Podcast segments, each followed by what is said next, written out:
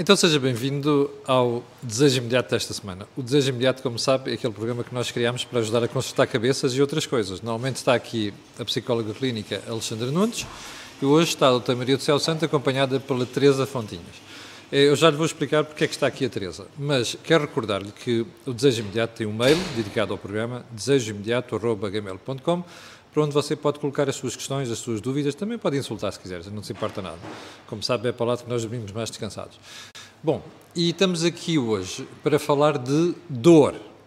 Ora, eu não sei nada de dor, mas sei que já passei por episódios difíceis da minha vida onde os especialistas nesta área conseguiram melhorar a qualidade de vida. E é precisamente por isso que nós queremos trazer este, uh, este tema aqui ao programa de hoje. Em todo caso, como eu não sou médico e a especialista está ali daquele lado, eu vou-lhe perguntar porque é que ela escolheu este tema e depois vou apresentar a Teresa. Maria do Céu Santo, porque é que escolhemos este tema? Porque.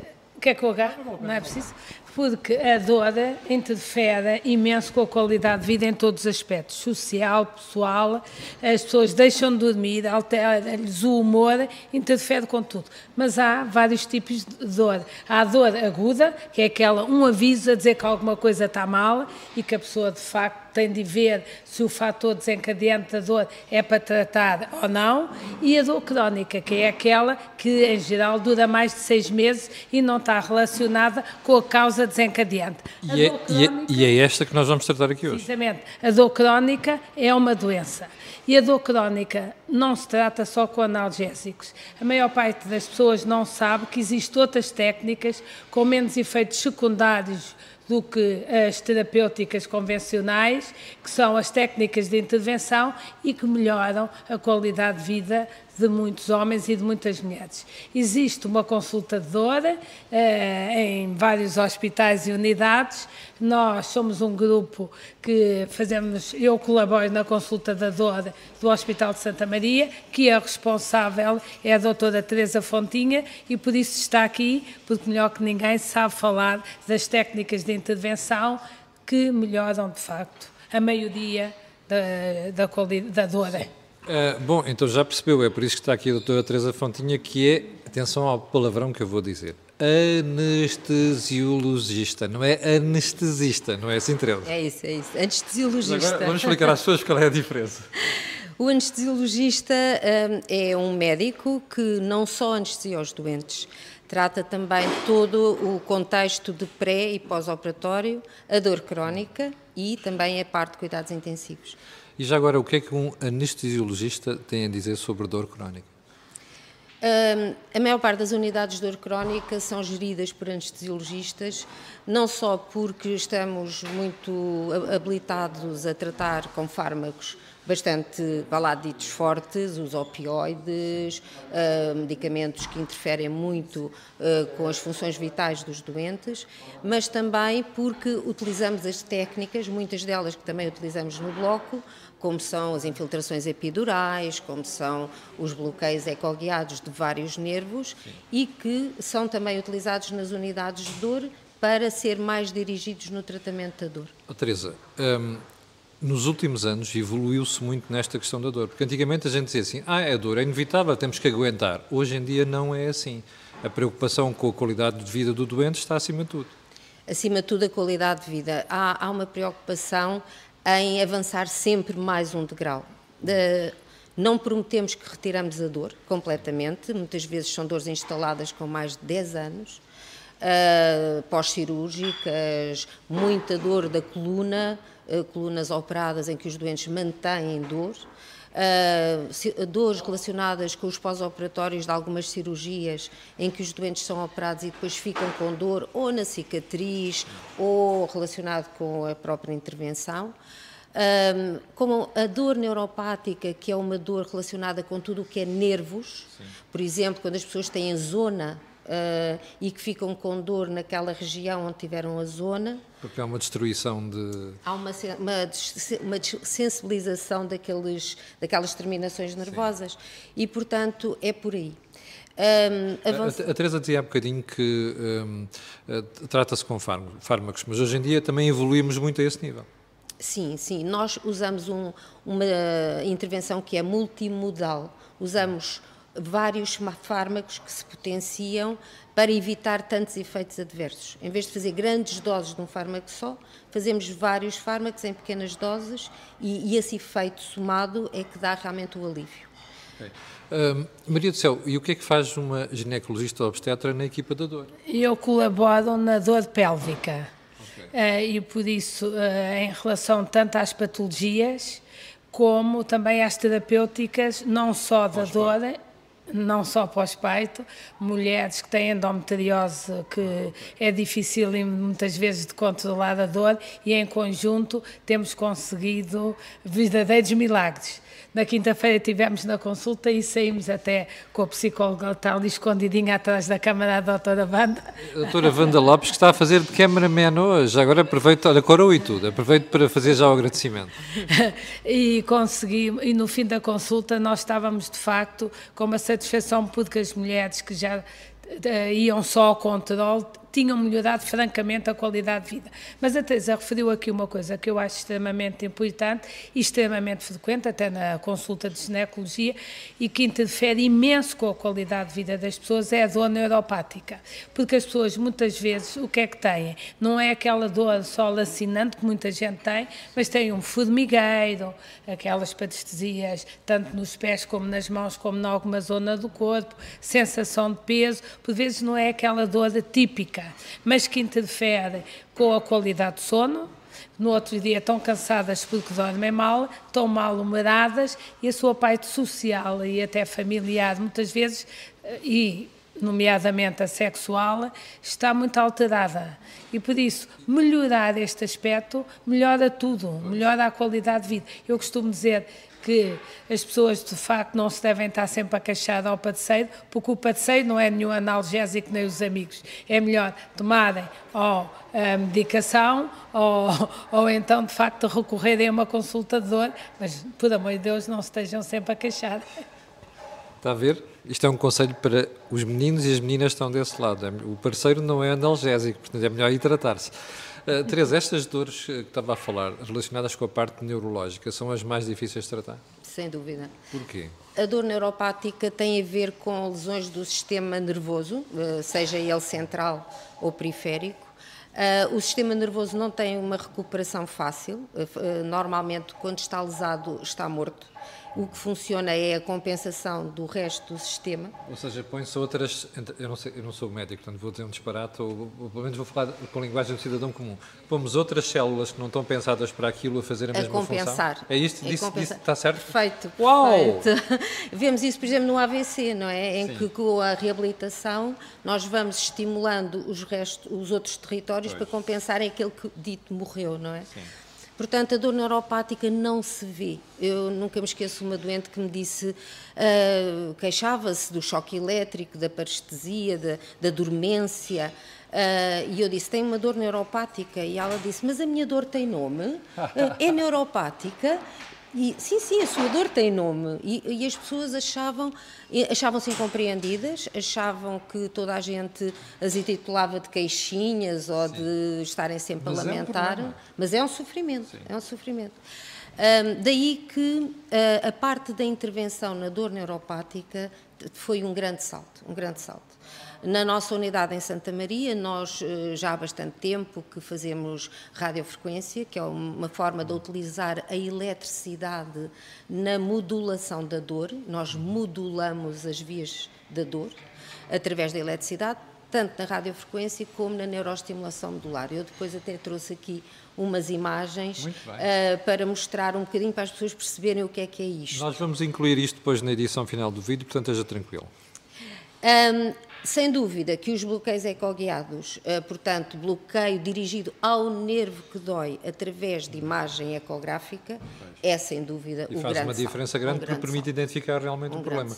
Maria do Céu, acontece isso também uh, consigo, nomeadamente na, na, parte em que Maria do Céu uh, na, na intervém? Na pélvica, sim, uh, mas muitas vezes eu oriento também para as técnicas de intervenção da dor. Mas eu acho que aqui é uma coisa importante e que se verifica muitas vezes. As doentes sentem-se assim compreendidas, porque de facto a dor crónica não se vê. Claro que nós imaginamos uma pessoa que tem uma grande formação, que eh, até com a marcha e tudo possa ter dor. A dor aguda, de facto, às vezes é quase que nos dói de olhar, não é? Se a pessoa tem uma lesão grande a nível da pele, teve um traumatismo grande, muitas vezes é visível e nós olhamos e dói-nos a olhar, não é? Temos aquela peitilha quase da dor. A dor crónica não é assim e por isso leva muitas vezes a alguma depressão destas doentes. Uh, e na parte então da ginecologia isso vai se repercutir muito na relação do casal. E por isso, na parte da sexualidade que é isso que também temos tenho colaborado na consulta da dor e mesmo com a doutora Wanda temos conseguido melhorar francamente. Ah, portanto isto é, como dizia há bocado a Teresa é uma, uma equipa com várias valências digamos sim, assim. anestesiologia, ginecologia obstetrícia e também psicologia com a doutora Wanda que está ali daquela e não, e temos temos mais. Temos, ah, temos uh, reuniões conjuntas com neurocirurgia, uhum. ortopedia de coluna, temos um fisiatra, porque a reabilitação pois, é, é fundamental. Eu e... bem sei, eu bem sei. Quando fui operado a coluna, se não fosse a fisiatra, eu tinha ficado estropiado. A reabilitação é importantíssima e, e portanto, temos um fisiatra connosco e fazemos reuniões multidisciplinares e um psiquiatra que é fundamental. Ah, é? Para além da psicóloga, Curioso, nunca me passou pela cabeça. temos um psiquiatra. Sim, porque um, não só porque um, a dor agrava uh, estadios de psiquiátricos anteriores, Sim. como pode fomentar o aparecimento de situações do foro psiquiátrico que estavam mais ou menos adormecidas. adormecidas. Okay. E eu acho que o psiquiatra é fundamental. Sim. Maria do Céu, um, é possível dizer, aliás, a pergunta é para as duas, é possível dizer às pessoas que, além da esperança, porque realmente evoluiu-se muito uh, no tratamento da dor, um, ehm, isto, as pessoas conseguem chegar a um estádio em que resolvem o problema ou vão ficar. Porque ontem, eu vou, eu vou dizer porque é que estou a fazer a pergunta. Ontem, depois de ter anunciado que o programa ia ser sobre dor, no, no, no comentário matinal, houve uma senhora que me escreveu a dizer assim: Ah, está bem, mas depois ficamos pendurados com drogas para o resto da vida. É mesmo assim? Nem sempre. e nem sempre se consegue tratar a dor na totalidade. Consegue-se muitas vezes só aliviar e melhorar a qualidade de vida destas pessoas. Eh, claro que a maior parte dos analgésicos tem alguns efeitos secundários e, como a Teresa disse muito bem, misturam-se Uh, vários, uh, vários medicamentos, várias drogas, para não apanhar tantos efeitos secundários de cada um. Uh, e tenta-se fazer o desmame. Muitas vezes começam-se com doses baixas e vão subindo e depois vão-se descendo e às vezes as pessoas com a recuperação, a fisioterapia, a mudança do estilo de vida, que muitas vezes se têm de adaptar, uh, ficam com outra qualidade. É difícil tratar e desde que fui para a consulta da dor eh, percebi-me que há situações de facto muito difíceis, é multidisciplinar, tem de se pedir apoio a várias especialidades para ver se descobre qual é a patologia, a doença de base e se essa se pode também tratar ou melhorar e não ser só com a terapêutica da dor, porque muitas das doentes que chegam à consulta uh, são reencaminhadas para fazer outro tipo de terapêuticas, eh, dependendo da especialidade de onde vêm, mas os resultados são satisfatórios. E para nós, não só para a doente, Sim. mas para nós como profissionais de saúde Sim. é muito gratificante. Uh, Teresa, este aspecto que a, que a Maria do Céu uh, referiu é muito importante, que é o facto de muitas vezes é preciso ir à fonte do problema, não é? Porque aquilo, sim, a dor é apenas o resultado de alguma coisa, não é? Por isso é que não há consulta de dor hum, isolada. Nós só recebemos doentes que já vêm estudados, com o diagnóstico feito uhum. e em que já houve experimentação de terapêuticas porque só a, pessoa tem uma dor e ir à consulta de dor, pois. não é por aí. Nós não fazemos, não teríamos hipótese porque temos 3 mil doentes, por exemplo, nós na unidade. Não poderíamos 3 mil, 3 mil doentes. Só não, em Santa Maria? Só em Santa Maria. Já agora uma coisa que, queria, que eu vos queria perguntar às duas. Uh, hoje em dia há uma série de unidades hospitalares que já têm consulta de dor, sim, não é apenas Santa Maria. Isto está-se a generalizar, digamos assim. Sim, as unidades de dor já têm mais de 20 anos um, não eram tão divulgadas porque é estavam muito enquadradas nos serviços de anestesiologia um, e o facto é que era um bocadinho para consumo interno. Uh, neste momento, os doentes podem ir aos hospitais que Consultas quiserem. Normais. Sim, desde que sejam referenciados ou pelo médico de família, muitas vezes pelos neurocirurgiões que operam, Sim. ou ortopedistas. Uh, e dentro do âmbito da oncologia, nós não somos unidade de cuidados paliativos, portanto, uh, há uma separação, mas colaboramos... Por acaso era uma das perguntas que ia fazer. Sim, mas colaboramos com as unidades de cuidados paliativos, porque em, do, em duas vertentes Uh, primeiro, temos os doentes curados. Sim. E atenção que isto é uma informação muito importante. Os doentes hoje em dia têm uma grande oportunidade da cura oncológica. Uh, as quimioterapias Sim. deram um salto Também se avançou muito. imenso. Mas ficaram com sequelas. Sequelas da própria quimio, que as pessoas às vezes não sabem que é da quimio.